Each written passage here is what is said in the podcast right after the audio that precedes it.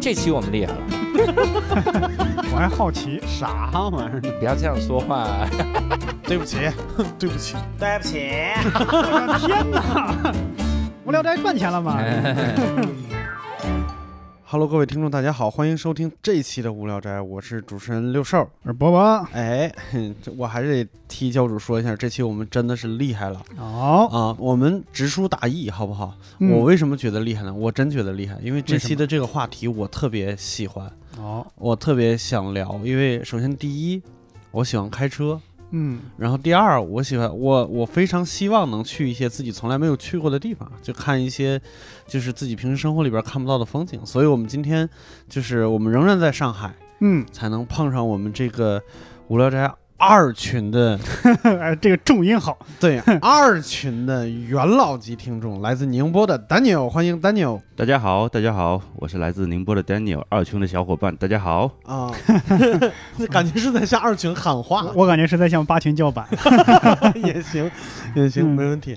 那自驾这个事情，好像我们很多人都自驾过。你像嗯我曾经自驾我，我我环过千岛湖，你这玩意儿，哎，人家是快环欧洲了，你这环千岛湖。对，嗯你看你破梗了，就是我，哎，我这对这就破梗了，这梗也太破了。这确实挺破的。我们那个丹尼尔老师来来来说一下，你你开车去过什么地方？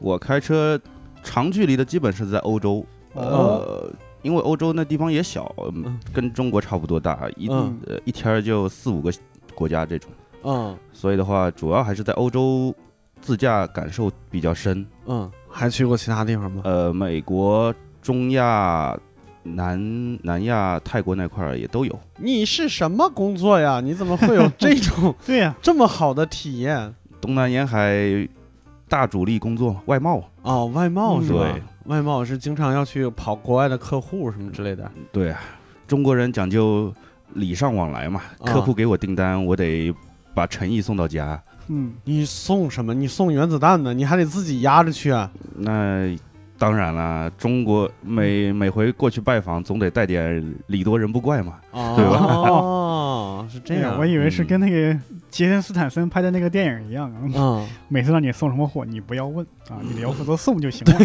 什么致命出租司机什么之类的吧？对对对对啊，我不知道，我不记不记得中文名是啥玩命速递什么啊、嗯对，不记得中文名是啥。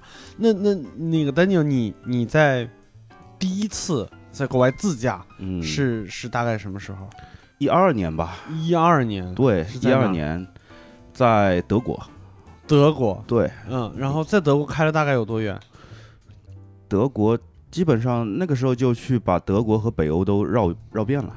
嗯啊，德国和北欧就绕遍了。对，其实大家想想，可能比较多的国家，其实没多大地儿，嗯嗯嗯。三天全全可以开完。啊，感觉他名气，比如就很大。我们总感觉国土面积跟我们也差不多，但实际上不是，是吧？对，都是连省都不如。特别比如说你丹麦和瑞典，你到了那个比较有名的哥本哈根，嗯，然后开出市区过一个桥就瑞典了，就这么点路。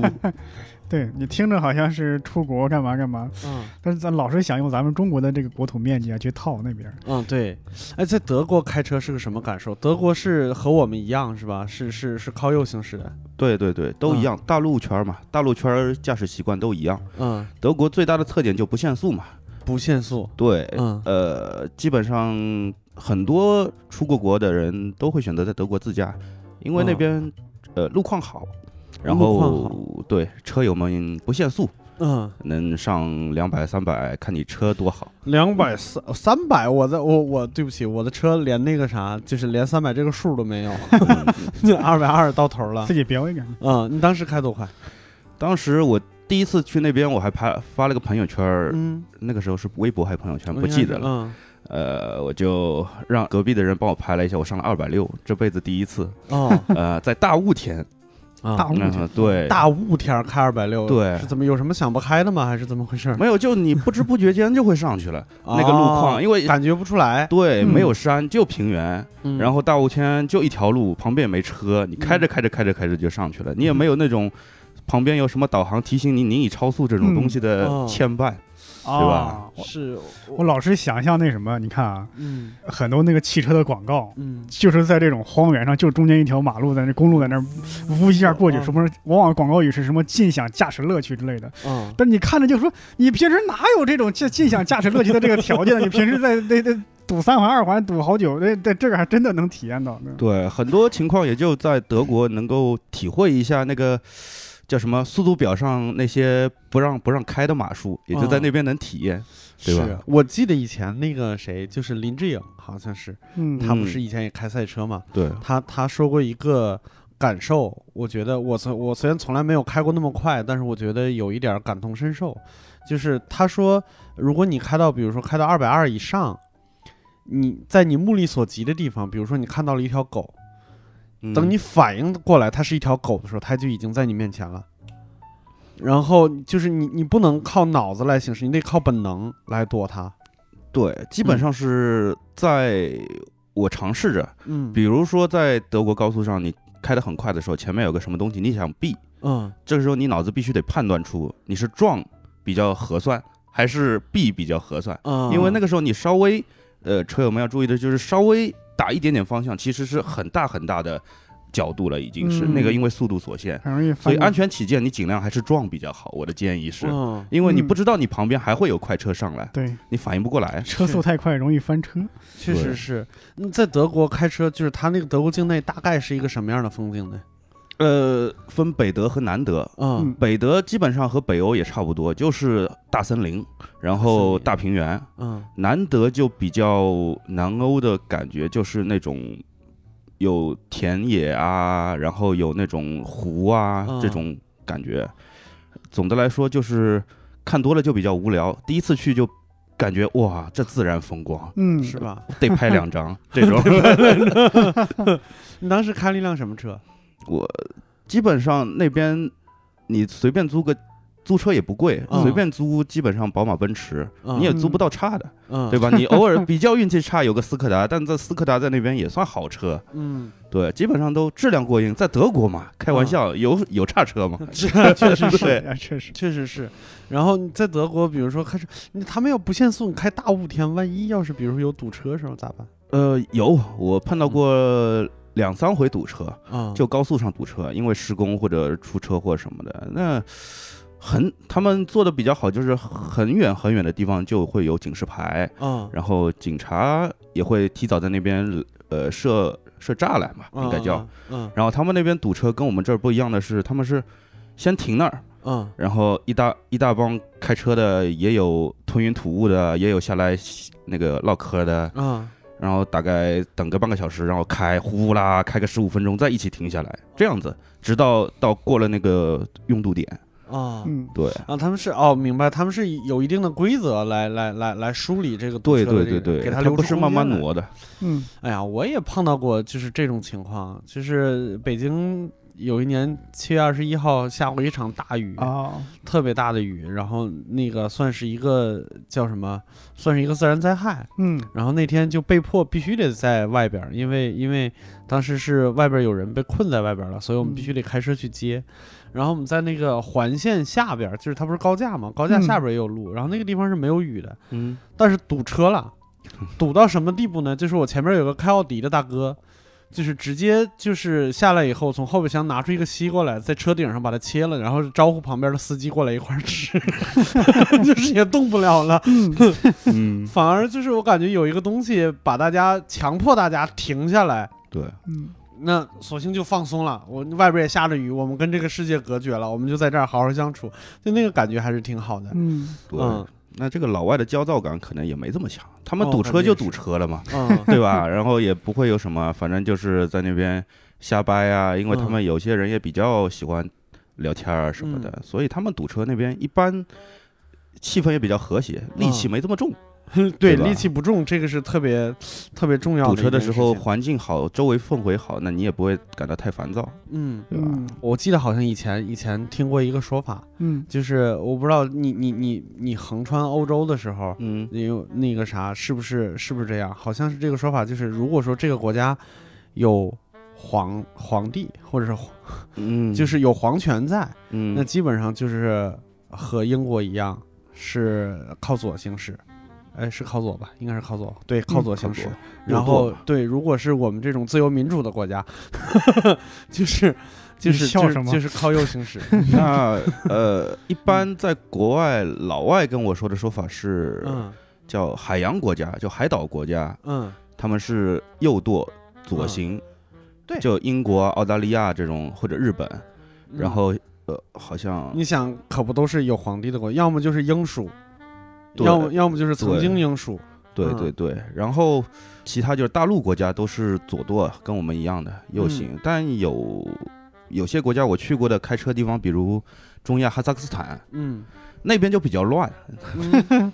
对他那边就是我我我开了一辆车，中途接上一个哥们儿，他说换辆车上他嗯。车，结果上去以后发现，耶，方向盘换个地方了，嗯，他们也能开，也反正能哎也也不会有人看什么的。嗯。啊、那边就比较中亚地区就比较自由一点啊嘛，比较自由。对，啥都有，可能就是因为那边车很多都是进口的，啊，也不进口是或者是。甚至是救济或者是什么嗯资呃主要是淘汰下去的。哦淘汰下去。哎呦，哦淘汰。对你能看到好多古董的奔驰啊、宝马啊，嗯。就那种老黑白片里面看到的车，在中亚那边你开车的时候能看到。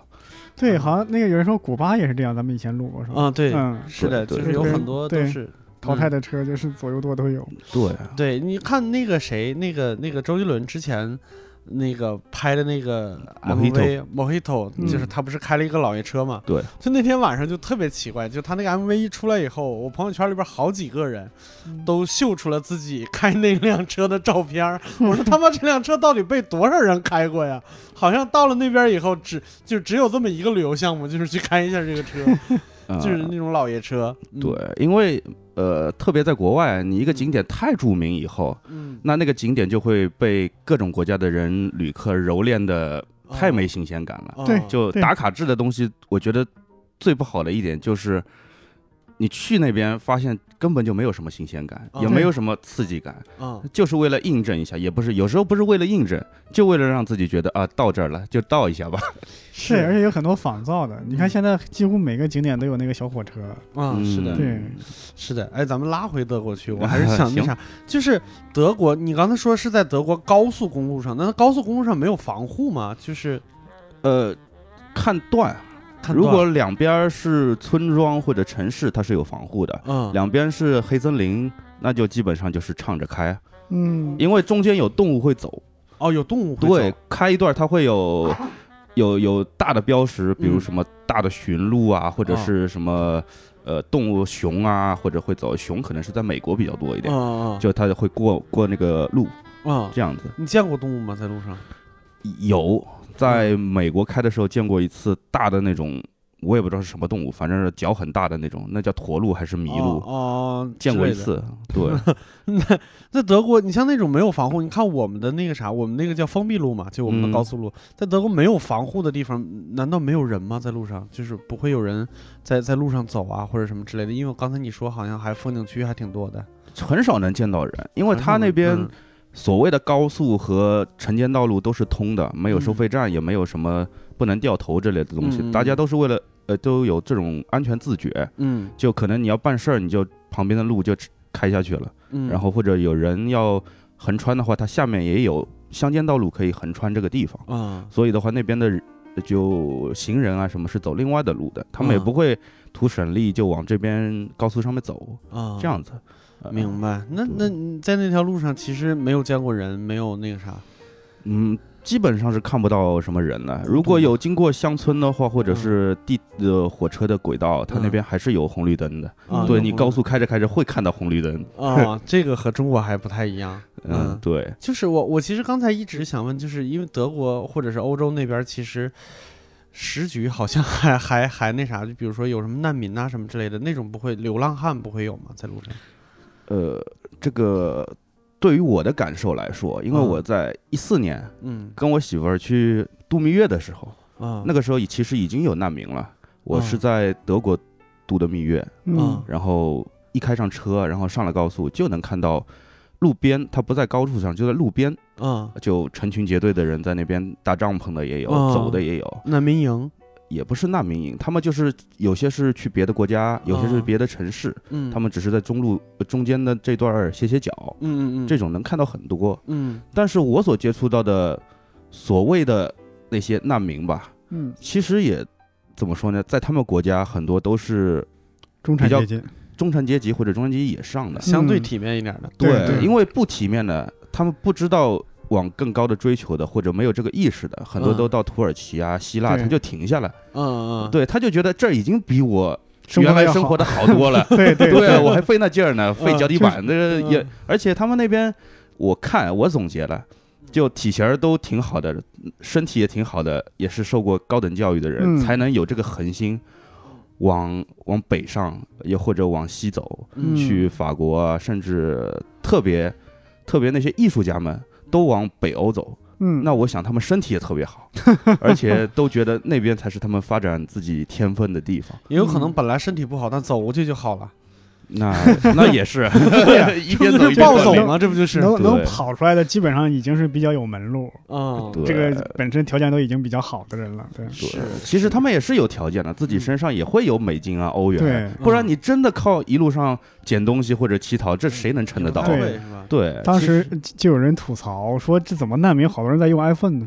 嗯，这拿着这么好的手机，对，嗯就是高速高速的上面边儿上的那种吃饭的地方，经常碰到所谓的难民，他们也都西装革履，然后、呃说着纯正的英语，在那边，然后还也会跟你聊天说什么呃我是干哪行的，有些工程师什么什么的，然后就。说有些地方不太适合我的职业规划，我就我就继续往前走，没办法，因为那段时间，呃，欧洲的很多国家警察是不让自驾的人带难民的，啊，他们会查，啊，对，就不让你带，哦，就你的车上，如果你要租车，你不能带难民，嗯。特别是最严的地方应该是德国和丹麦的边境，嗯那边是警察会把你每辆车拦下来，看你嗯护照，然后再翻你后备箱，看看有没有带人。嗯啊，这是为什么呢？为什么不能搭搭便车也不可以吗？不可以，就嗯难民、他们是没有身份的。啊，他们的话就是，如果你有身份，在你有申根签证，是可以在申根国家到处走。嗯，但你没有身份，等于说你相当于没有签证的人是不能随便走的，对，嗯因为你到了那儿，他寻求政治庇护以后，他们的国家也是一种负担，嗯。因为他们的难民政策是要给你工作，要给你嗯住房，是给你补贴，对。对，那可能他们也撑不住了吧，对。啊，对吧？明白。法律上来讲，你这就叫非法移民，对吧？你没有任何的一个凭证，你要进入这个国家，偷渡算。你这对就像偷渡啊！嗯。你想移民就是非法移民，对吧？你想你就是旅游得有旅游签嘛，对吧？你嗯没有这个，对，那是的，那会有难民对你说，你能不能带我一带我一路，我干嘛的？我去的时候，基本上他们也看开了，知道不行，因为这也是冒风险的。嗯对，嗯我们也如果带难民的，也会有几率被遣送回去的。啊，对，这是这是没办法的。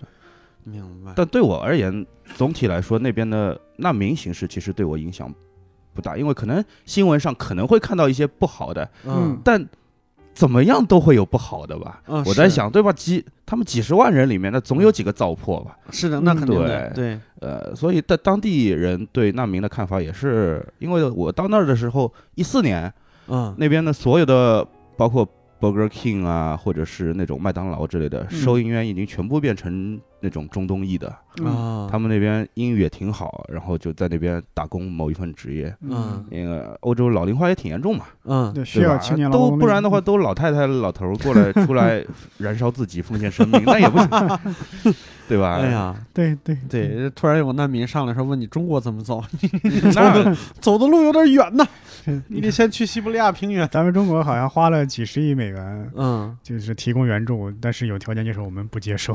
嗯，是是。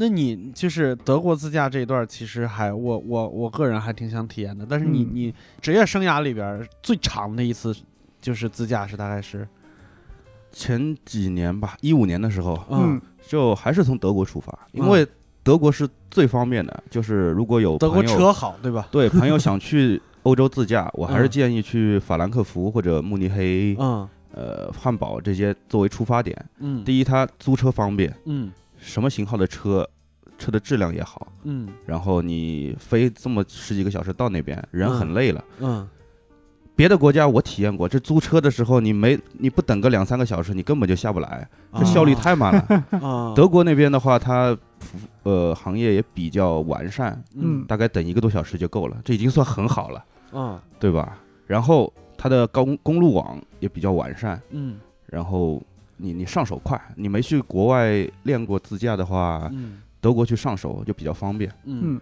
然后我就北上，北上了，对，就去奔北欧了。对，哦，呃，去北欧的话，我走的是大家可能没体验过，就是开着开着往北，汉堡往北就到了一个叫波罗的海，就是在那个德国和丹麦之间的那个大海嘛。嗯。你开着开着就会有一个码头一样的地方，开到那儿你就要把车开到一个很大的渡轮上，嗯。你坐着渡轮儿到哥本哈根，嗯这是我探索出来的去丹麦，从德国到丹麦最方便、最省力的一个途径。嗯把车开到渡轮上，对，因那你还为中间下车吗？啊中间嗯有两个多小时时间，你可以下车，嗯在渡轮的上面的免税店也好，餐厅也好，吃吃休息休息，嗯拍拍风景，哦发发朋友圈。哇，我想想都惬意啊，对吧？呃，不惬意，真的。啊，不惬意啊。为啥不首惬意啊？先吃的很难吃，这个嗯真的是终极难吃。嗯那那条渡轮我坐了大概十几次，嗯，没有一次我是能完整的吃下上面的套餐的。那吃啥呀？那是北欧嘛，本来嗯就出了名的难吃的东西，嗯香肠、嗯热狗，呃，香香肠就热狗，说岔，嗯土豆泥啊、面啊，就这几类。啊，然后又感觉是去了宜家呀，对，，就是宜家嘛。呃，然后就你要看风景，嗯，那北极圈附近的波罗的海，这上面这风大的，这你鼻涕流出来就变冰渣子了。哦那地方你能坚持个几秒钟，你也没表情了。也看不成啥。对嗯，就就这就这东西，风景确实第一次去的时候，看看海鸥啊、冰山啊，这确嗯实是给人不同的感受。嗯对，感觉挺好。但推荐的话，大家去体验一次吧。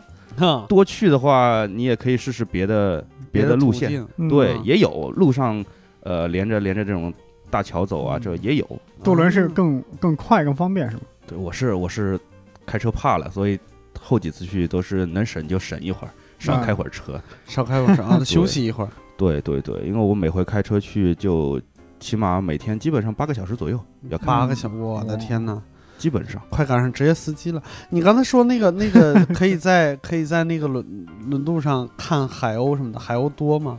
多。呃，会被会被骚扰吗？比如说我看，因为我们那儿管海鸥叫贼鸥，就是你你比如说你手上有东西，他会过来抢啊。像贼一样殴打你，叫贼殴。对，呃就是就是从你手上抢东西吃啊，或者是什么拉鸟屎啊什么之类的。呃六叔老师，你可能看到的是那种战斗机鸥哦，嗯啊、在北欧那边更多是轰炸机，啊，你懂吗？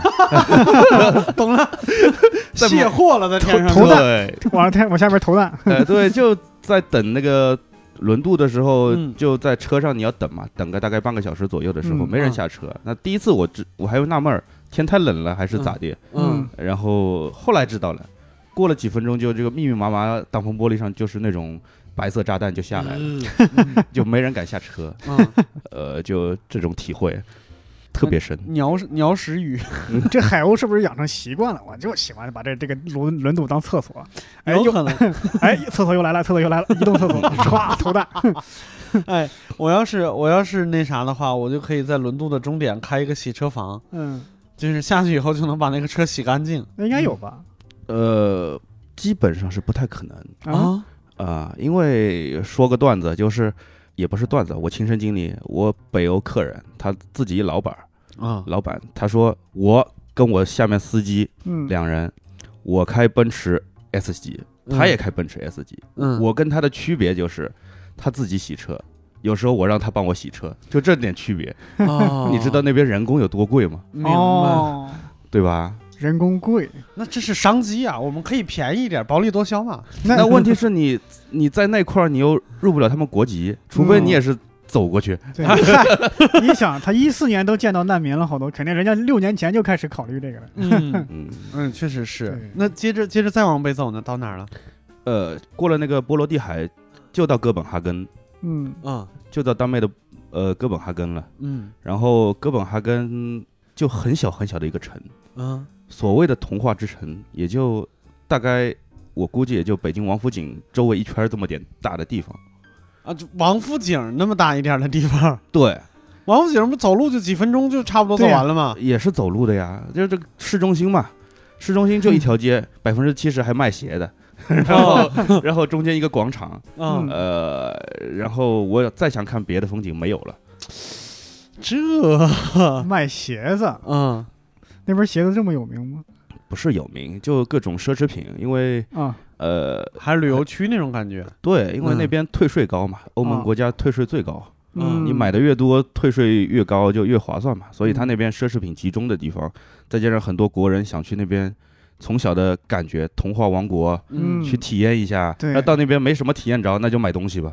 对吧？对，便宜嘛，退税，我就买到退税退到免费为止。嗯。反正所以那边就是关于童话的东西，基本上没有是吗？基本上就一个乐高的专卖店，乐高专卖店是童话 你自己搭，对吧？嗯你看不着，你自己搭。嗯感觉这个好像出的这个乐高好像是一个传统的一个文化产品一样，嗯非物质文化遗产、物质文化遗产。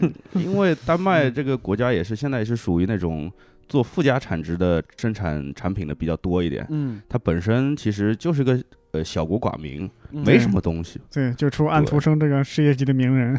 是，对，而且我我记得以前就是我有一个朋友，他是嗯丹麦留学回来的，他回来跟我说过一个观点，就是不一定对啊，是他的观点，不是我的观点，我觉得还挺有意思的。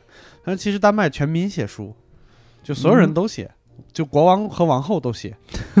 就是他说主要是因为什么呢？就是夜晚太长了，哦，就是一年中最短的夜晚是十四个小时，啥事儿也没有，就只能写书。嗯，对，像我也是第一次体验要戴墨镜，在半夜十二点的时候，嗯，在丹麦开车要戴墨镜，啊，是因为雪特别厚是吗？太阳太猛。啊，他哦他，对不起，我真是想象不到是这种理由。哦。半夜十二点，太阳太猛，对，嗯，他就极夜是吗？是极昼那个极昼啊，极昼，是对，极昼。还呃，不如我呢。就去年去年七月份去的嘛，哦。哦七月七月份去的时候，那个时候是第一次大夏天的去，嗯。也没也没准备，然后开着开着太阳越来越高，嗯，然后到后来就感觉人有点累了，但是还是戴戴墨镜，这个东西就就那种半夜你又累，太阳晃你眼的感觉，真的 我也是第一次感受。嗯，是半夜生物钟在提醒你要睡觉了，嗯呃太阳提醒你，你你你不能告诉你不可以，对对还早呢，对，还早呢，还有半年呢。对，我以前看过一个就是挪威的喜剧片儿，嗯就是他他他倒不是说那个极昼，他说是极夜，嗯就是由于这个极夜极其的漫长，嗯所以那那地方有地广人稀嘛，嗯所以你知道这这一家里边最珍贵的财产是什么吗？什么？是机顶盒，就是没有电视活不了，对，太无聊聊了。啊哎，我还在想，当初这些人为什么要挑在那个地方居住？就是为了喜欢这样是怎么着？那你这话说的，还有人选择在非洲，这不是生在哪儿就是哪儿吗？这个没办法你想他智人，你想智人迁徙啊！大都跑了迁徙的时候，对，都跑了几千公里了，何况这点距嗯离？到了这儿以后，觉得嗯，我觉得这儿阳光不错。那也有可能他们那那时候有人就不怕冷怕热嘛，嗯哦对啊，就往那儿对跑了。是是，确实是。嗯，那接着接着再往下走，就到哪儿了？到瑞典，瑞典。对，就是我刚说的，就是丹麦哥本哈根到瑞典中间嗯就其实就一座桥，啊，对，过这个 其实一脚。油门就过去了，是吧？对，那这个桥所谓的第一次我，我朋友瑞典嗯当地朋友开车带我过的时候，他在那边非常自豪的说嗯：“看看，看看那个眼神看看嗯这是多大的桥？哦，欧洲最大的桥，哦，可能也是世界上最大的桥。算他算他有自知之明，加了个可能。对，然后作为一个 要不然呃违反广告法了是吧？对，对，作为一个天天在这个叫什么杭州湾大桥上来回开的人来说，看到那一截儿还没一个颜色多的多长的那桥，我只能说礼貌性的说嗯还行还行。他还没见过珠港澳大桥呢。对呀，对对对，然后我憋着坏呢，嗯然后回头两个月以后他过来的时候，我特地上海来接他，嗯嗯然后往 然后特地过一下杭州湾大桥，嗯嗯然后我也没特地给他介绍，就让他看，嗯然后他看着看着，后来开开眼神不对了是吧？对他开始不对了。嗯他就说，呃，就是说 Daniel 啊，这个桥好像有点长啊。我说，呃，你知道 rainbow 吗？这是按 rainbow 做的。嗯然后他说啥？我们才我们才第一个颜色，嗯。然后他就直接兴奋了，开始整个人站起来，嗯。嗯。呃，然后就往远跳，一边嗯远跳还一边把他国内的那哥们儿半夜摇起来，嗯。然后在在视频摇起来说啊，你看我我到一个不可思议的大桥啊，真的。真的，这个超长，我给你看，那哥们儿眼屎还挂在眼睛边上，傻傻？嗯。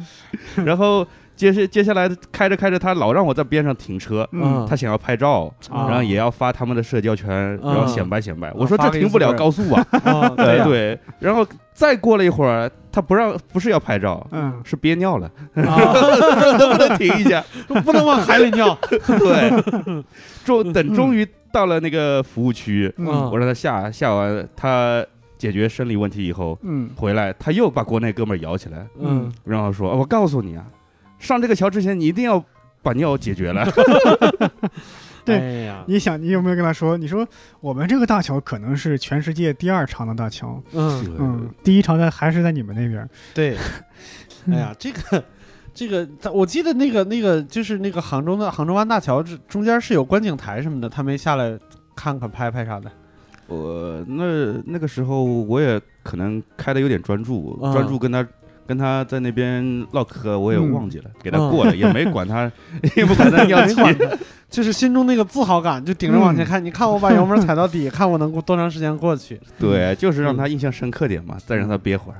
这个没有见过世面的样子。嗯啊、瑞典那边儿就是，我觉得其实已经从什么地方开始算北欧了？我不太清，就从进丹麦吗？还是它其实有一个就是波罗的海，哦，嗯过了就波罗的海就是对，了就过过波罗的海为界，嗯。往下往下就是欧洲大陆所谓的，然后再往上往北就是北欧，嗯。北欧主要是那个半岛嘛，斯堪的纳维亚半岛，嗯。啊，嗯。比较绕口的那个，就就仨国家，嗯。嗯。丹麦、瑞典、挪威。呃挪威嗯太北了，我也不敢去，太冷了。嗯。呃，就我最北也就到瑞典。嗯。那那个，我觉得我是我个人是比较向往北欧这个地方的，我就特别想去看看那边的自然风光跟这边有什么区别。嗯，我也一直想去看北极光什么的。嗯嗯北极光我是没去，嗯，没去看我，因为我这个人属于逆打卡型选手。啊哦，就是只要是打卡的就不愿意去。对，你能想我去伦敦没去伦敦眼，什么杜啊莎夫人蜡像馆也没去，嗯纽约帝国大厦、自由女神都没去看，嗯 对吧？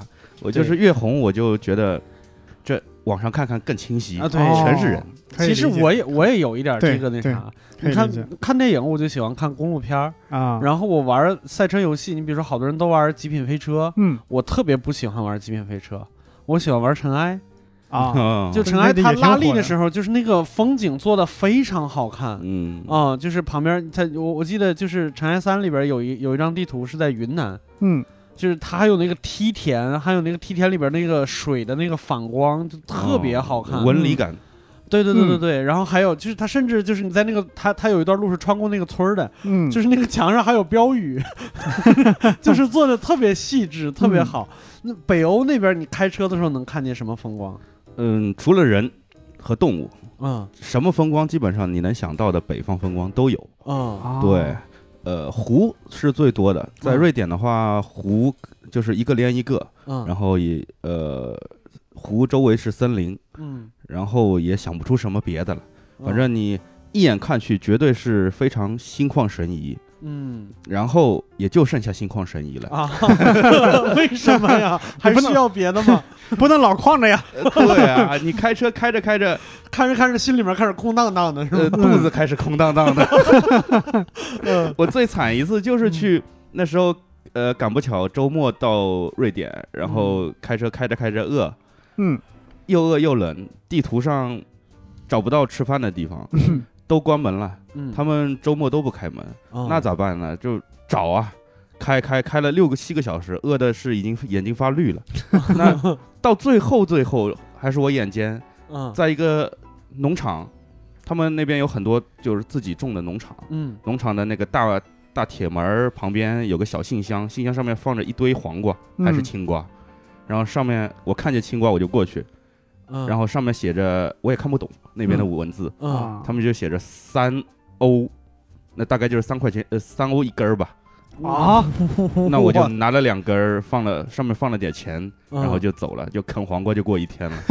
我的天哪！其实后来没有犯过这种错误吧？会在车上带点东西吃吗？嗯呃，后来知道，因为后来那次去过以后，后面我去瑞典都当天回的，嗯，就当天去瑞典办事儿，办完了直接回丹麦哥本哈根那边有稍微好一点，嗯呃，丹麦又稍微稍微要比瑞典要好很多，可能我是在瑞典南部的关系吧。嗯瑞典主要也就集中在三个城市，嗯呃，也在西北部那一位那边儿，荒的地方是真荒，嗯，明白。那那那边冷吗？你去没没有中国南方感觉冷，因为像我这种承受着江浙地区魔法攻击的人，哦，对吧？又没暖气，嗯。嗯，到那边以后，真的感觉你只要大衣一件，里面短袖衬衫就 OK 了，嗯，零下几度下雪天也没事儿。只要嗯。只要有阳光就可以。呃，没有阳光也行，他们风吹过来也就是冷，嗯。只能感觉到冷，嗯。不像我们这地方是会会慢慢渗透到你的细胞和神经，嗯 对吧？让你感觉你穿再多也没用。对嗯，感受过，对正，在到那边其实、对，就相对而言，同纬度的英国就冷很多。嗯去英国你穿多也没用，嗯湿冷，对，就就非常非常的，就就你感觉整个人就湿漉漉的，嗯然后在那边干冷，就感觉人会舒服很多。嗯，嗯像北欧这种地方，我我是我有一点私心，我想去啊。就是北欧这种地方物价高吗？嗯，就打个比方吧，嗯就我刚说的轮渡，嗯嗯轮渡的地方，嗯每回我北上的时候，和很多北欧大老爷们儿一起开进轮渡里面，他们的那种小小沃尔沃、小小奔驰这种车里面塞满了一箱箱的啤酒啊、饮料啊。嗯，然后我说哇，都是小卖部啊开的。哦，是吗？后来问一下真的是，嗯他说我们周末要去搞 party 啊，我们那儿水水啊酒啊太贵了，去德国进点货。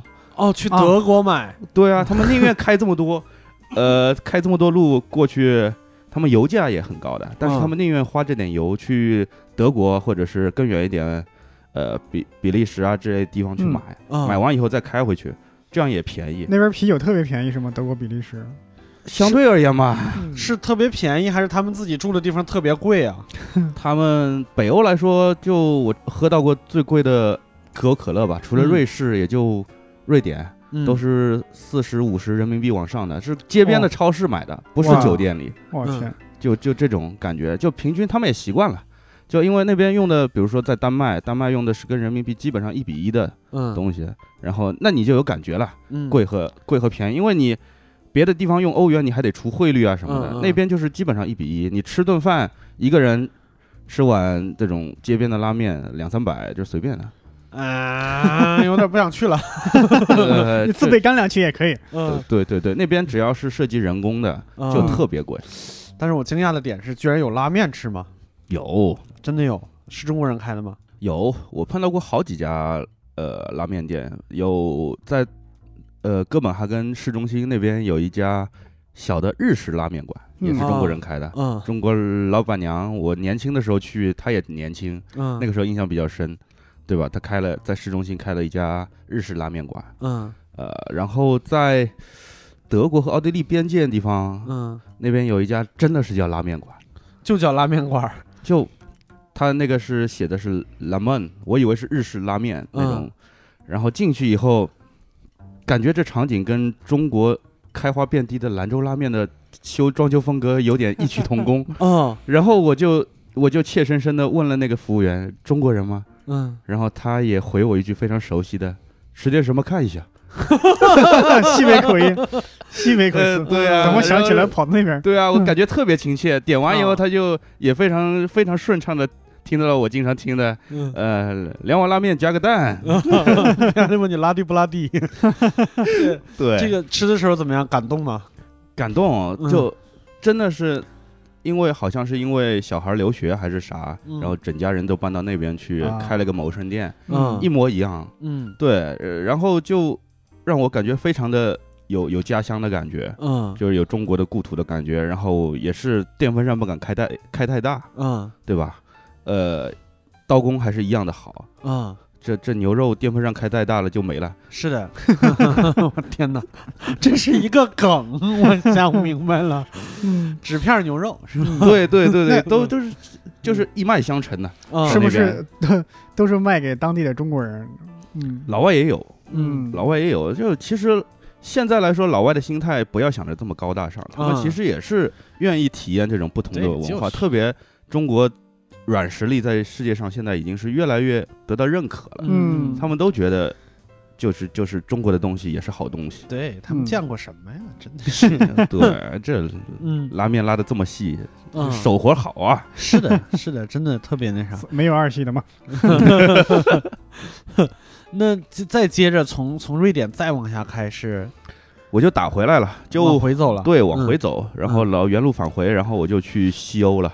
这点这点距离大概是多远？就是到目前为止嗯，一千公里左右吧。一千公里了。就从我是那个时候是从汉堡嗯出发，往北最最呃往北最北到瑞典哥德堡，嗯然后再开始折返，就大概这一段路一千公里左右。嗯，嗯，这再加三百公里就从北京开到上海了。那差不多，嗯，差不不多，然后就折返，那个时候就折返往西到荷兰、比利时，嗯嗯嗯，也很近，其实。嗯，就是西欧了。西欧其实我我反而没那么了解，就是那边那边大概是一个什么样的风景，或者是那边会不会繁华一些了？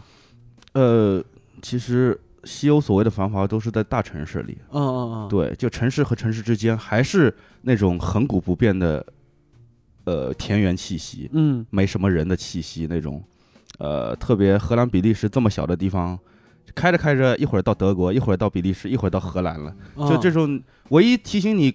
你过出过国境线的就是中国移动了，就嗯他不断会发短信来，欢迎来到呃荷兰大使馆提醒，欢迎来到比利时，嗯就一天之内他会发好几条，因为你嗯就有时候过着这条路就到比利时，拐一拐又到荷兰，再回来又到比利时了，嗯，这种比利时、荷兰这样的地方，我记得在我印象里边嗯就是比较。叫什么清秀的风景了？就比如说什么草原呐、或者什么之类的，会会会有了吗？草原不多，还是农田，农田多，对，或者嗯是那种所谓的草坪，嗯，因为草原对他们来说是不可想象的，太大那边嗯那边国家可能还没我们这儿草原大，嗯 对吧？会觉得草原是浪费。都开垦了，嗯，，对，但是在在那两个荷兰、比利时原来也是一国嘛，嗯，对吧？那在那两个国家里开，其实、嗯呃，无非你就是去几个比较著名的城市看一看，嗯，如果要去的话，一个阿姆斯特丹啊，啊，然后布鲁塞尔啊这种地方，嗯去到那儿就不要开车了，嗯。呃因为实在是太难开了，啊，就那种地方堵车？吗？还是怎么？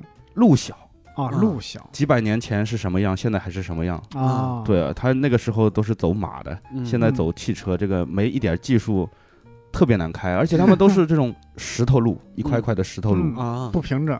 嗯，停车难度也大。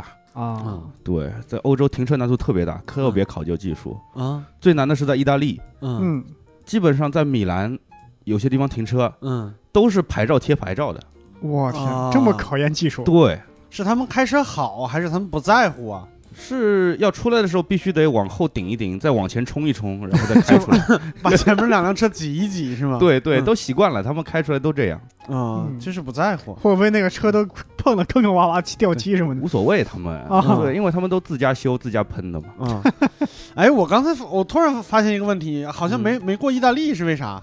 意大利，呃，其实我不太推荐大家去自驾，因为去过以后就会知道，意大利其实他们规定是不太承认中国的驾照的。啊，呃，一是或者是你有些地方会说有国际驾照的宣誓件啊、翻译件啊，嗯，意大利警察有时候是不认的。有时候是不对认，就是他们没有一定之规嘛。他们这个国家的执法弹性也比较大，嗯，对就就就弹性比较大。他嗯可能心情不好，抓着你，你可能也会被罚款。嗯罚款你就还不如你不要租这辆车打车了。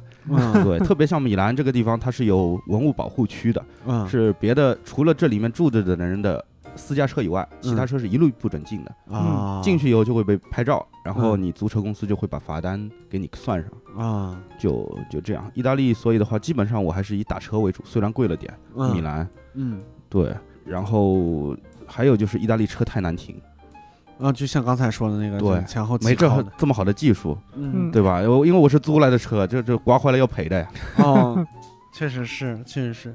那那咱们刚才说那啥，其实我感觉好像地从地理上快到波兰了，是吗？呃，波兰是在另一边，波兰是在东边，啊，在我们是在西边，啊最西边就是呃比利时、荷兰。啊，表荷兰，荷兰对对对，嗯然后我再直接横穿德国到波兰。哦，你哦，后来又去了一趟波兰对，因为我们每年都要去波兰。啊啊、对，每年就在波兰西面有一个，我现在还是说不太上来那个城市，太绕嘴了，嗯。弗罗瓦斯克还是啥，我一直记不住那个国家。呃什么？弗罗茨瓦夫？呃，对，弗罗茨瓦夫，啊啊，对那个国家，嗯呃，不是那个国家，那个城城市。那个城市。城市，嗯。呃传说中是波兰的上海。哦，波兰的上海。对他那边人都说我们是相当于中国的上海，我 们嗯。城市。名气不大，但是经济实力很很高，确实是吗？你你在那儿感觉到比上海怎么样？感觉不到。你们不要这样，没有大桥，没有大呃，桥对，这确实太小了。欧、嗯。特别到了欧洲以后，感觉他们的所谓的大城市，在我们这儿也就呃二线城市的卫星城的感觉。啊。嗯，人家没准也就说说我们这个地位，是嗯这样在波兰历史地位，历史地位。地位，是是对是是，对对，然后往那边开，反正经过了德国畅快的高速路以后，到了波兰，很明显就不用中国移动提醒了，嗯它路路况就会提醒你，啊不路况不好吗？呃，非常不好。他们是二战的时候那炸掉的路还没修好，是怎么回事儿？呃，是可能是因为效率慢吧，修路一修几十年这样子还没修好那种感觉。反正就是它也不是路不好，它是有一段修好了就挺好的，然后有一段还在修的地方就是各种的呃突突突突突突就开起来，嗯 然后就方向盘就一直震，震到后来你嗯手都麻了那种。哦，嗯，开完一半车快颠坏了，那 对，所以的话租车。那边会问你要不要去东欧、捷嗯克啊，或者波兰这种地方，他会问你一下，因为那边路况确实不好。嗯，对，一般来说你就还是说不去比较好，不然费用比较大。嗯，哎，那边的城市我就记得一个，嗯还是蔡依林老师告诉我的，就布拉格。啊，对，那首歌吗？对，站在布拉格广场的前，呃对，六十老去那儿了吗？想去的话很方便，因为嗯你从柏林往东开，嗯开一会儿就两就发现两个大岔路，嗯，然后上边的就是去波兰，然后嗯下边的就是去布拉格，嗯不远，几百呃两三百公里还是多少，具体我忘了。嗯，你去那儿了吗？呃，去弯了一趟，就去去弯了一趟是什么意思？我以为你去那儿出柜了，你 这怎么了？没有 是，就是我开车的时候，有时候就是今天计划，有时候我 delay 了或者怎么样了，嗯我就会比如说我就就近找个城市订个宾馆过一夜，嗯就这样。然后就是我那个时候是去，应该是去奥地利吧，然后那个时候正好多出来一天，那我说那我就旁边拐一趟去布拉格看、住一晚，嗯，就去了一下，那边体验怎么样？那边体验就感觉特别的欧洲的中国的感觉。欧洲的中国的感觉，你是指哪方面？你好好说啊。呃，这确实也是，呃，这这说的也不太负责任，我只能说某方面，就是呃，它是欧洲最大的山寨货发源地。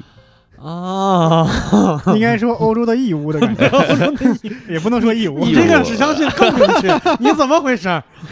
对对对，也现现在也是中国自主品牌也高了，所以不能做以啊欧洲的前。欧洲的华强北，啊，可以，这可以。对对对对 以前来说吧，嗯最早几年的时候，那个时候中国比较多的山寨货多的时候，嗯欧洲人他们买的是捷克货，啊他们也没那么高大上，天天买原价货。是是是，他们也有就是法国人也背着捷克货，嗯对吧？这个这个东西人都一样，对吧？哦，可以嗯理解，因为原来那个捷克斯洛伐克那都是那时候还没有分裂，是欧洲最大的那个，他们也工业是制造基地了对制造国，就满街上都是名牌包嘛，嗯，对吧？然后都是呃一百块两个啊这种的嘛，嗯，嗯，就就就很熟悉。啊 但你你你你开这一路，不管是布拉格也好，还是什么也好，就是解怎么解决吃，除了那几个黄瓜以外，我一般是要不就大众点评上直接找附近最近居然也有中文的吗？嗯中文的哦，有，因为他那边就我首先是找的是中餐馆，啊，因为在欧洲对我来说最痛苦的事情就是之前到一个国家，客人带我去当地最好的牛排馆，嗯到一个国家去最好的油炸猪排馆，嗯然后吃到后来我已经 叫啥？我说。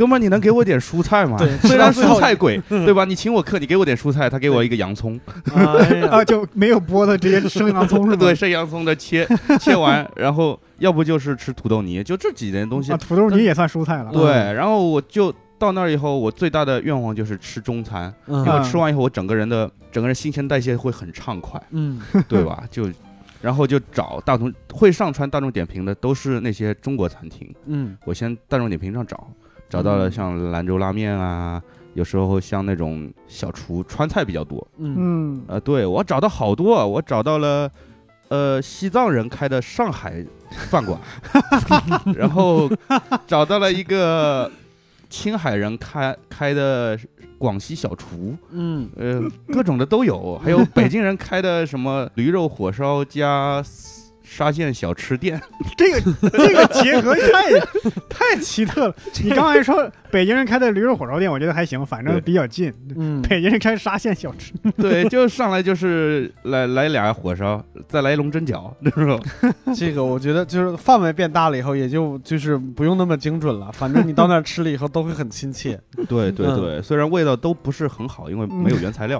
啊但是就至少它的它的工艺对我来说，我的胃是适应的，嗯。对，这是很关键。所以就大家去体验，可能说第一天西餐，第二天西餐，然后你你可能半个月都吃西餐，你直接整个人就崩溃了，对，像我像我嘴唇都两层了，到后来。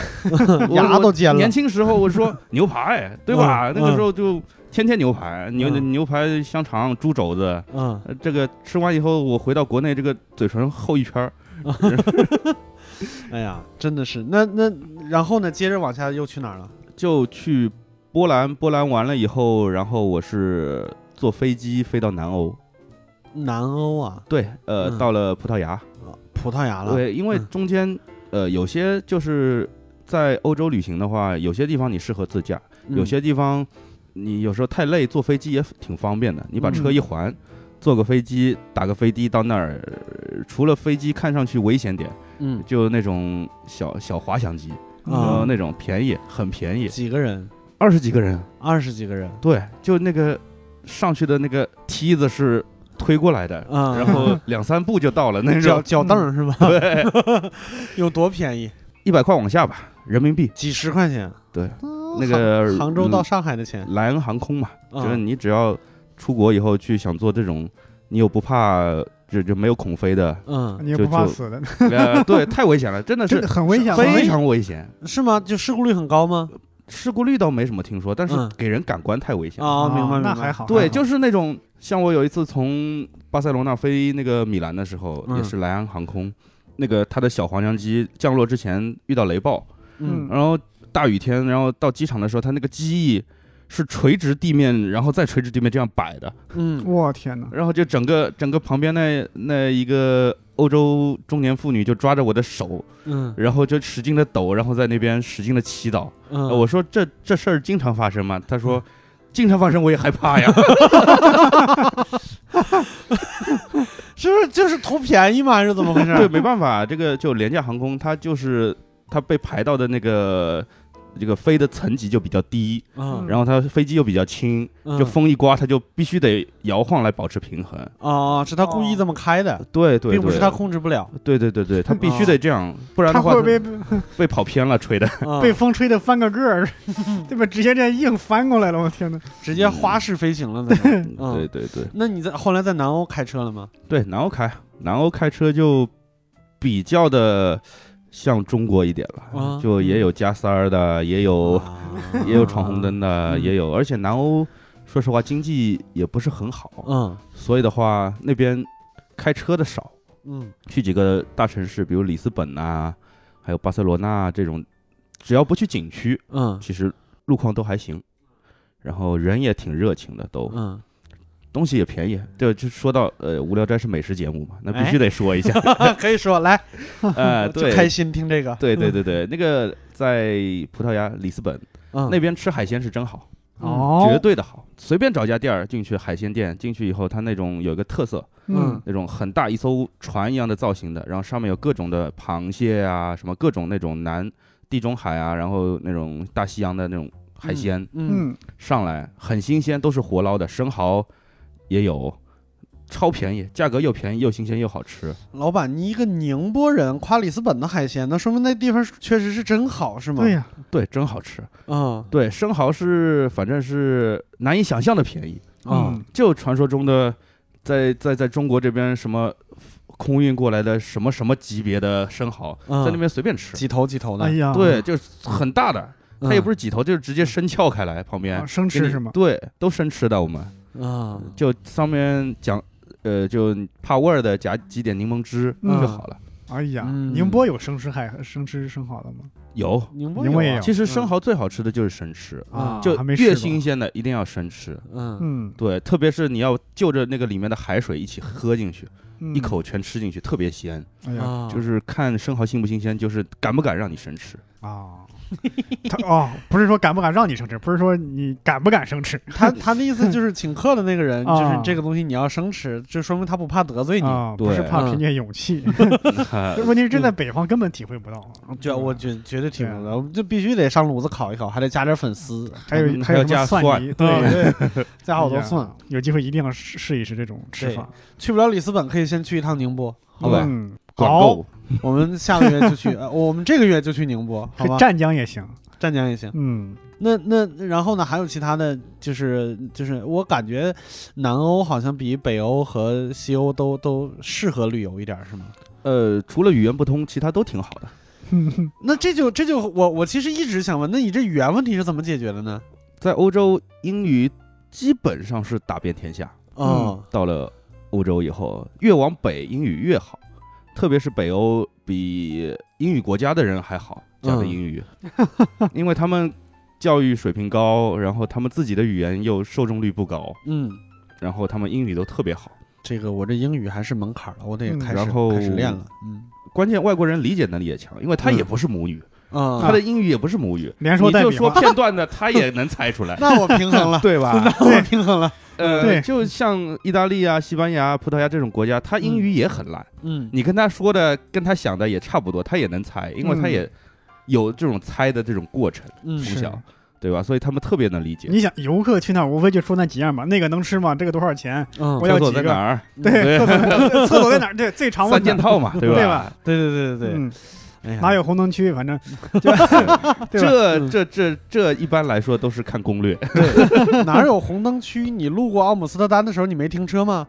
阿姆斯特丹，说实话，那地方我就也是没没怎么停，因为那个地方，呃，对我来说，那个地方太多游客了。嗯嗯，嗯，不好意思，我说他呢，啊，他我们老是问红灯区，你刚才 这个我有朋友在欧洲留学，他去过，说嗯是划着船直接在船上就完成一单生意，这我也不知道真假。买生蚝吗？是吗？对对对对，什么玩意儿？真的是，幸亏我给你拉回来了，我天哪！欧洲这些都是它有一个范围合法，嗯呃那块范围就合法。像在德国好多汉堡啊之类的大城市都有，嗯嗯，但你你你光知道你也不敢去啊，对嗯对吧？第一不敢去，第二你你就算去了，我偶尔路过一次，嗯就就就一回在汉堡的旁边就。车子开过的时候，看见的都是那些两米左右的人在门口晃荡的，你也不嗯敢进去啊。啊，啊对吧怕有人身安全的问题。呃对，毕竟人生地不熟，这种地方是的，是的，是的，呃不是自己的地盘。对对，在南欧晃一圈，这一趟就基本结束了，差不多，然后又飞了意大利，又飞了意大利，在在意大利就没没没再开车了。在意大利开开车了，先办好事儿，嗯，然后从米兰租车嗯，往瑞士，啊开瑞士，又开瑞士。对，你说天哪，这一趟，这我已经我已经分不清楚哪是哪儿了。这块自然风光是是属于哪一片儿的是阿尔卑斯山吗？啊？对啊这块是不是应该更更更壮观一点？确实，就是瑞士是一个唯一一个我会主动去去去拍照发朋友圈的一个地方，因为我这个人是不拍照、嗯，不 share 的，嗯就不跟人家 share 我在哪的一个人，嗯我也懒得拍照。对，反正我老婆天天说你是魔鬼吗？对 对，每回我给她拍的照，她就说你是魔鬼吗？拍的她不满意吗？是怎么？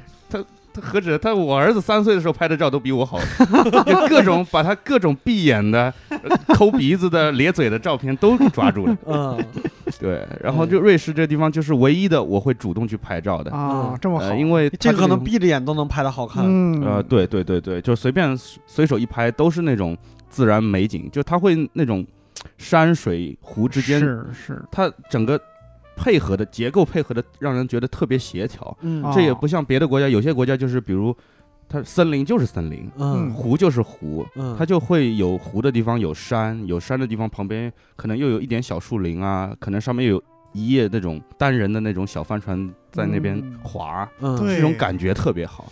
对，一个照片里边各个元素都搭配的特别协调，你就感觉你就不用考虑构图什么顺光逆光，嗯抬手一拍，哎呀，这种感觉，这就是残手党的幸福的感觉。对嗯对是。我以前我记得我看过一个美国美国电影，一个公路片儿叫《修理任务》，嗯，就是他不是开了一个那个大房车，就是那种那种大巴，但是实际上后边是嗯房车的那种。开到后来，他们可能自己家庭里边出现各种问题，就吵架嘛。嗯，后来那个房车就溜车溜到水里边了，嗯然后他们就去救那个车，但是那个车没救上来，就沉到水里边了。他们在最沮丧的时候回头一看，就是树丛中间能看到一片像蓝宝石一样的湖面，然后湖那边是一个雪山，那个雪山嗯。上面一个尖儿，水面上一个尖儿，嗯，就是感觉所有的烦心事儿都没了，就是那种感觉。对对对啊、我特别希望能够看到一个那样人迹罕迹间有那么一个绝佳的看风景的一个地方，我觉得真的太棒了。那个感觉，六叔老师跟你说，你去瑞士，嗯，很多这种景观，啊，天对，特别在那种大家都比较知名度比较高的，像卢塞恩湖啊、嗯。这种地方，反正就是那种到了那儿，像坐在那儿，嗯。即使我经济不是那么好的时候，年轻的时候去，嗯。嗯。我也肯花六十块钱买一瓶很小的啤酒，六十块钱买一瓶百威，然后坐在那儿拍拍照啊，我们。从德国买了带过去。嗯，在这坐一会儿，感觉对。特别好。嗯，真的就是有时候有那种堪称绝境似的那个风光，就是我觉得看了这个地方，其他地方都不用怎么看了。嗯因为说实话，有时候你看，呃，有时候咱们巡演也好，会去很多地方去看，有些地方你觉得小时候课文上学过呀，在其他地方看过照片，觉得挺好看，一看实景不是那么样。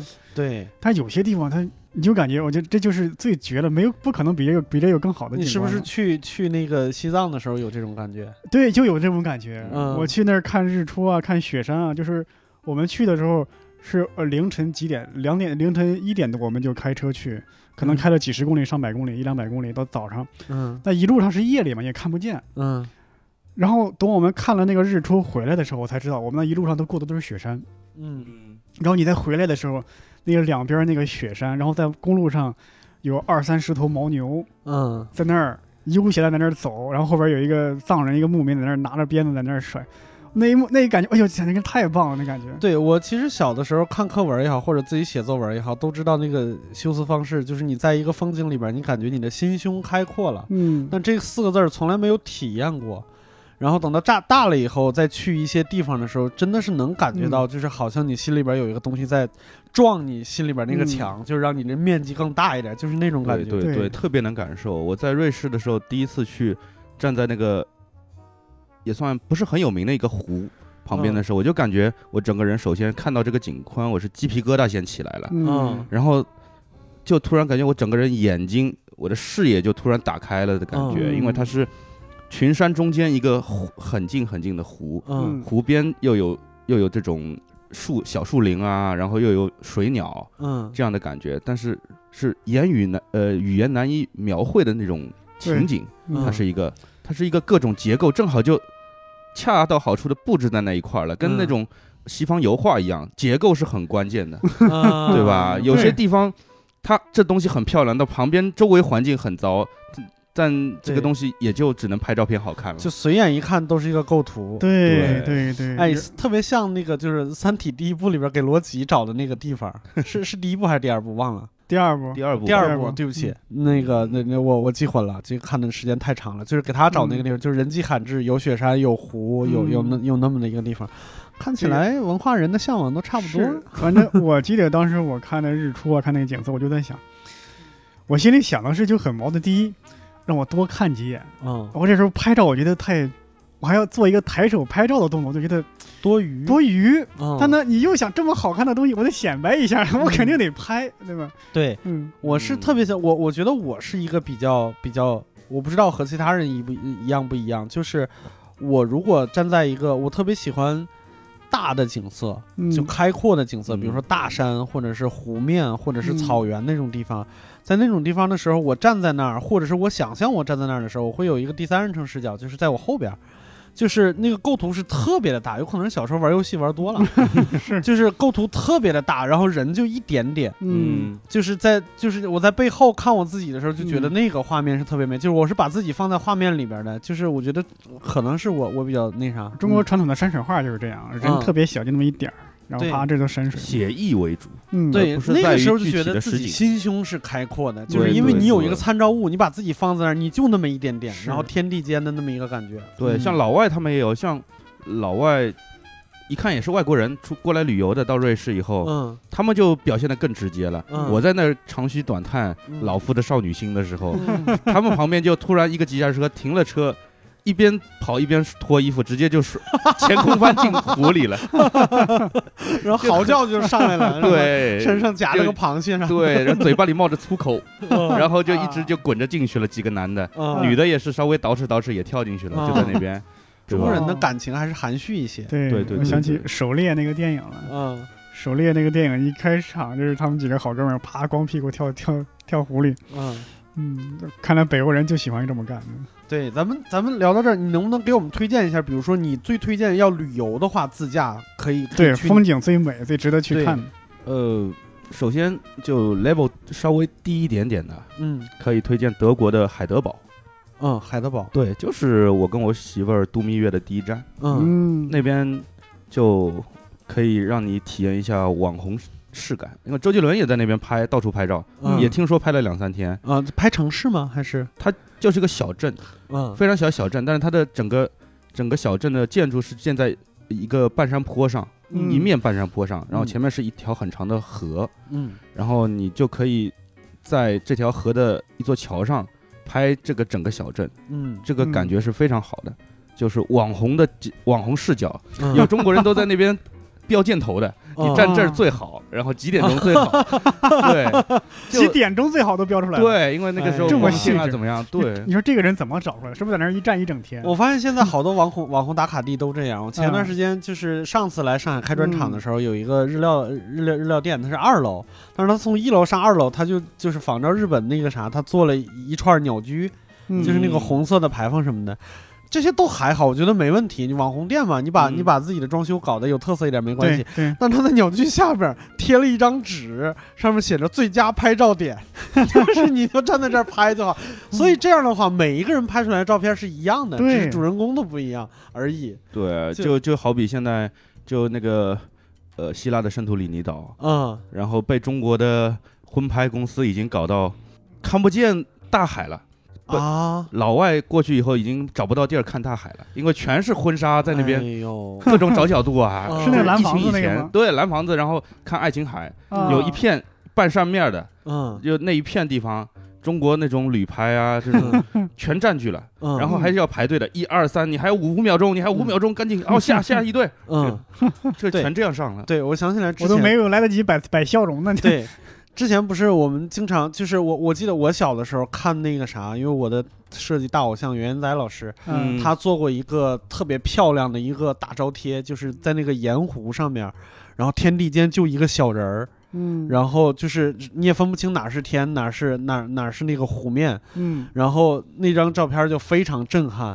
然后后来好像不是中国也有一一一片盐湖被开发了，我具体我不知道是哪儿，我没我没考证。中国。好多个盐湖被开发了，青那个对对对对青对青海湖，啊对对对对对青海那边，然后就是就是上面是蓝的，下面是蓝的，中间一个红衣女子，不就特别的啊，显眼嘛？对对然后现在去盐湖边，发现每一个人都穿着红衣服，是。然后在那找，就找那种天地间只有一个人的感觉。那淘宝上卖红裙子都都都卖卖的那啥了，那什么，现在不是好多人去那个沙漠嘛？去甘肃嗯。那边就是沙漠，嗯。当地就卖那个红的那个长袍或者嗯。头巾，嗯。因为你像在那沙漠里边那个那个黄色的大黄色的背景，然后你一个红色头巾特别显眼睛嘛，也很好看。嗯。当地都这么卖，他每个人都这么拍。嗯。嗯。现在更甚的还有那种呃旅游公司开出网红专线，嗯。十二天十六国游，就是到欧洲以后，你帮你开到每一个打卡点，你每个点大概有二十分钟时间 拍，拍完你晚上就在车上 P，他继续就 往前开你知。道教主为什么不敢来吗？就是他就干过这种，他好像是去过欧洲什么十四国游什么之类的，三日游，好像是，我不知道是不是三日游啊？哦欧洲三日游。反正就一天四五个国家就这么串下去。对，就基本上这种最痛苦的事情就是醒来以后先问我在哪儿，嗯第二句我啥时候能拍照，特别像我们男同胞们，嗯一般拍照都是工具人，对吧？嗯？对，呃，都是在那边，我能拍照了吗？嗯，我能尿尿了吗？都是这种，太惨烈了。那对对对对对。啊，刚才说德国的海德堡，海德堡，然后继续呢，还有吗？然后再再高一点的话，可能你要去往南开，南德，南德风景不错。嗯。那首先都是便于自驾的，因为嗯。对，包括语言，因为德国德国人英语都很好，嗯嗯。沟通完全没问题，甚至比有些英国人的说的口音我们还要更更能听懂点儿。嗯嗯。嗯。呃，难得慕尼黑和那个下面有个新天鹅堡，嗯。啊，那边的这个风景也非常不错。嗯。嗯。自己可以开车去，完全可以开车去，嗯，因为你到那边跟着旅行团大巴，你就感觉就完全差很多了。是的，嗯。是的，你可以以慢慢的你自己开着车，然后看见那个很高地方的城堡，然后你慢慢的感觉它接近的感觉，就就这种心灵的震撼感是不一样的。嗯一个你大巴车上睡睡睡睡醒了，让你下来拍个照，对撒泡尿就走了。对，然后从德国再往南就是奥地利，奥地利，呃，就是艺术类的文青儿去维也纳嘛，就感受一下文化氛围。对维也纳整个气息就就完全你就是个文化青年，嗯，你不听听歌剧，对吧？你你不看看人家一个音乐会，你怎么能说过你自己去过维也纳？对虽然都听不懂。不去摸一摸那个撒娇撒尿小孩的小鸡鸡，是吧？呃，嗯那个是在布鲁塞尔，在布鲁塞尔，布鲁塞尔对，太多了，全是中国人，我就远远的看了一眼，就不去了。这个我就特别害怕那个小男孩的小鸡鸡已经被我们中国人摸亮了。哦，不是摸掉了，对我我都感觉 快给它摸成司马迁了，就 是我都我都感觉那个那个撒尿小孩以后，这个比利时政府要跟上海迪士尼一样拍照要预约了，几点能过来拍？不然的话人太多了，挤都挤不进去。对，然后刚才咱们说的瑞士，呃，是是瑞士吧？就是那个风景特别好的。，对，瑞士的话其实是可以从德国直接开车过去吗？呃，可以可以往嗯。往南一直开就行，但嗯。其实说实话，瑞士对驾驶技术要求比较高，它都是嗯。山路，啊。而且都是呃两向两车道，嗯。就而且就是拐弯的地方，老外开的特别快，嗯而且万一下雨啊，怎么他们的路也是说实话不是很好开。啊，不是很好开你。车有时候我曾经开过好几公里是斜着的，一直都是斜着开的，嗯，你必须不停的打方向调整你的车角度，不然下面就是万丈悬崖。哦，就这种很多风景是很好，嗯只能靠边上的人可以看看拍拍。驾驶员是很累的，嗯非常非常辛苦，在那边开。明白。我也开过类似的，但是没有那么危险，就是嗯也不算危险，嗯就是你需要。其实，在国外的话，你本来就人有点紧张，嗯刚去的时候就会有紧张，心理负担有点跟国内内不一样。然后一旦你开这种就山路，特别是这种盘山路，嗯呃，这个状态，你的整个人状态是紧的，嗯嗯对吧？所以的话，是的是的初学者或者是刚开车不久的，或者嗯国外开车经历不是很多的人，去瑞士的话，我感觉还是直接飞飞机比较方便点。哦，飞机过去，那那我如果想想到那种就是不是大家都会去的那种网红打卡地，我就想找一个那那那个乡间的风景什么之类的，我有什么办法吗？呃，可以啊，他那边有旅游大巴，嗯也有。嗯国人无处不在，中国人开的也有。对啊，给你送，你只要叫得出名的，像在苏黎世或者是日内瓦地方叫得出名的大酒店，嗯。都有中国人办的那种专业的一日团或者怎么样，嗯。他们都会把你送过去。送过去，然后就不不管你了，然后你玩完了以后再再回大巴再回来。对，嗯。呃，因为他们那边人工超贵，中国人也是赚着赚着这个差差价的钱吧，嗯，因为他们会雇雇个留学生，然后开个大巴就送过去、送过来，叫几个人这样子。嗯。也有，就嗯。便宜很多，也方便很多，但嗯是就就就会产生到我刚说的人太多，嗯。他们会送的路线都是那种就超级打卡点，嗯，嗯。所谓的。所以我建议就是自驾的话，还是去瑞士，还是有技术了、有经验了，嗯。开去瑞士没错的。嗯。就你带媳媳妇儿、带女朋友去，绝对震撼的，嗯对吧？求婚的好地方，绝对是。嗯真有老外很多在那边湖边啊、山间，在那边就直接求婚了。嗯然后旁边的人在那边起哄，老外特别喜欢起哄，只要这种事儿，他特别喜欢看。哦耶，什么什么旁边，呃，嫁给他，你不嫁我嫁，这种 特别多。哎呦我的天哪！那那欧洲就差不多就这样了。但你刚才说你去过美国，我觉得美国好像大家都特别想说，就是好像什么五十六号公路什么的，就特别网红。但那条路是不是已经不在了？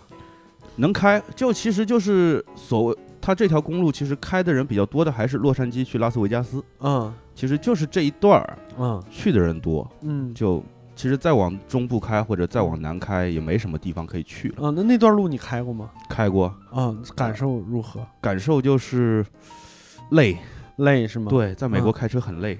嗯呃，第一就是没人，啊，这也是就就第一没人，第二的话，他在美国开车的世界有时候会不是很好，就开车有时候他的世界呃视线呃叫什么视线界限，啊？呃明白明白，对，嗯它会它会有很大的上坡下坡上坡下哦坡，嗯嗯你会看不到前面的路哦。视线不是特别好。对，嗯然后还有很多那种像变形金刚的那种擎天柱的大车头，开得嗯很快很快的那种大车头在那边，呃，你你一旦卡在他前面，他会拿大喇叭滴你，你吓一跳那种感觉。嗯而且美国警察会在突然从旁边的犄角旮旯里面冲出来，然后嗯跟你说，呃，你啥啥啥罚你款之类的，很多。嗯，关键是你真的啥啥啥了吗？对啊，真的啥啥啥了，超速了嘛？